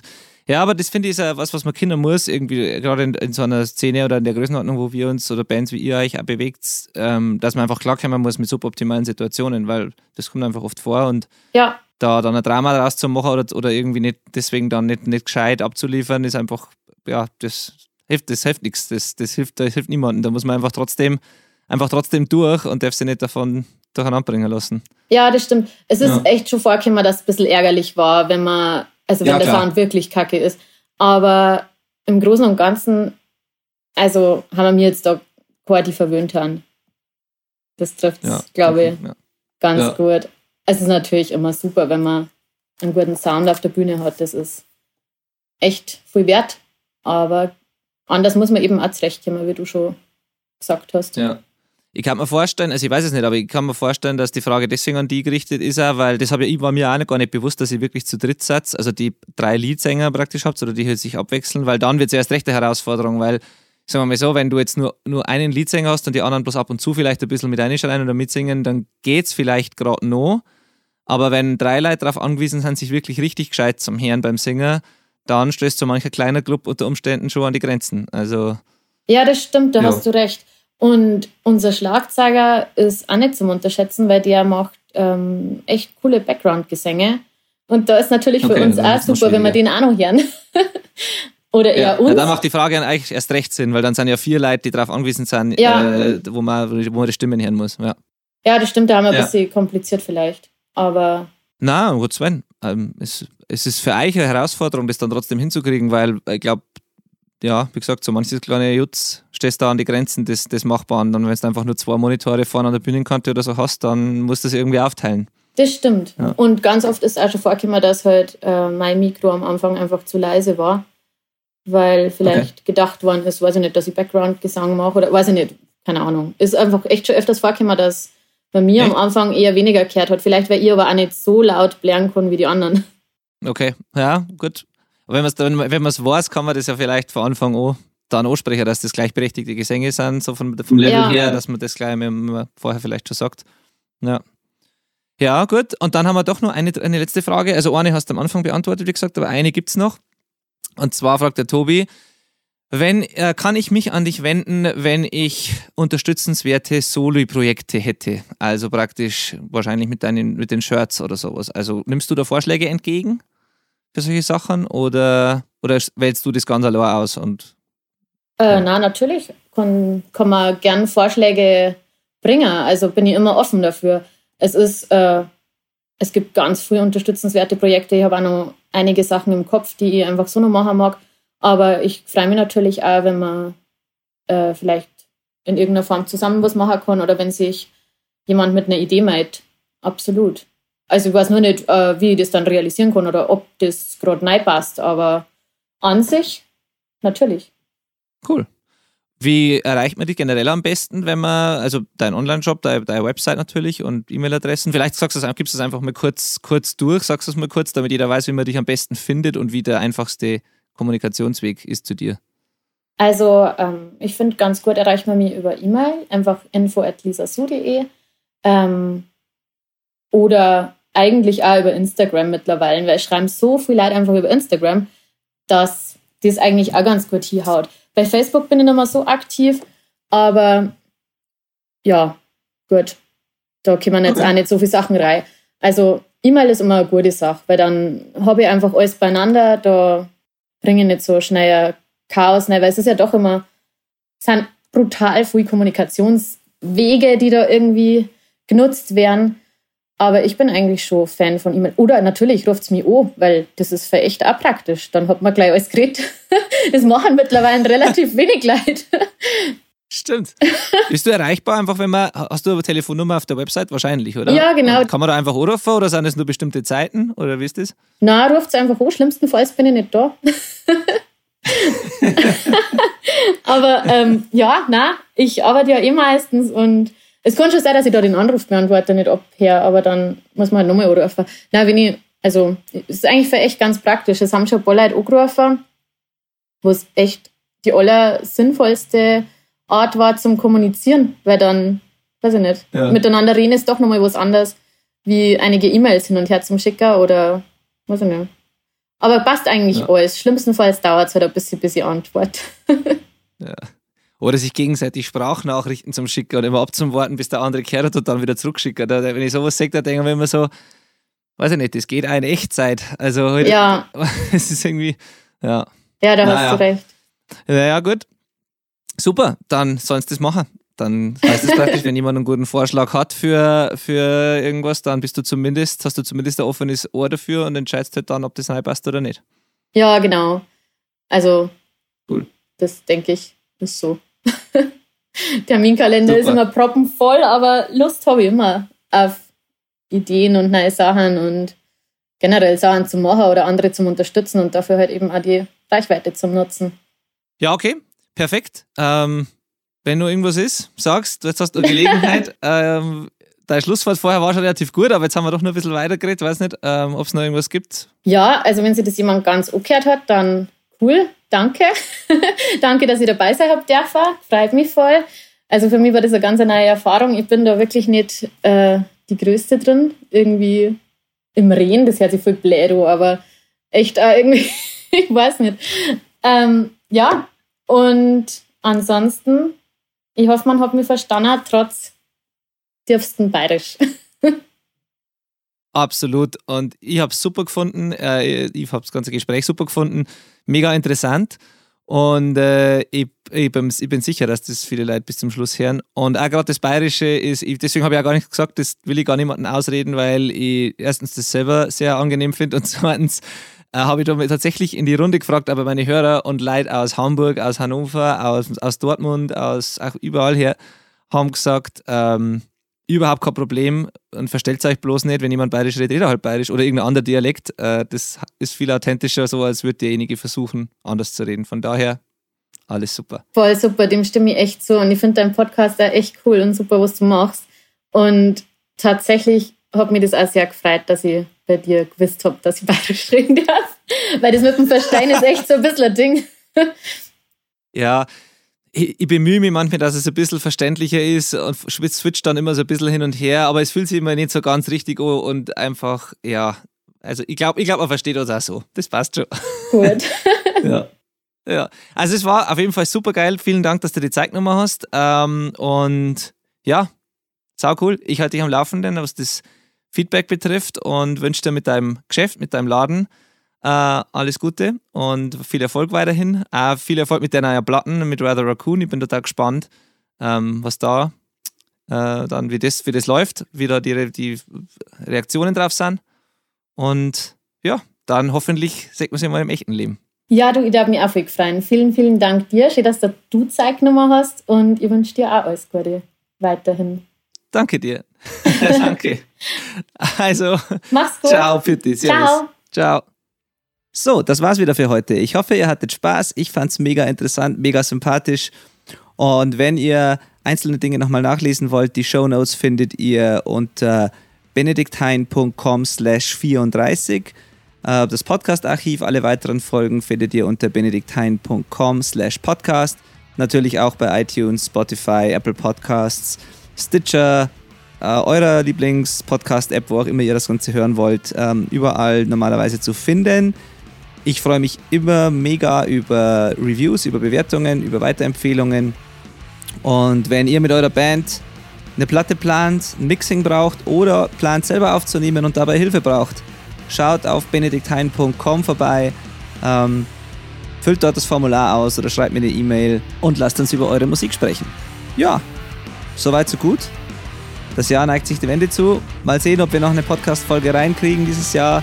Wenn nicht, sehen wir uns spätestens oder hören wir uns spätestens im Januar mit vielen coolen neuen Gästen. Ciao, Servus.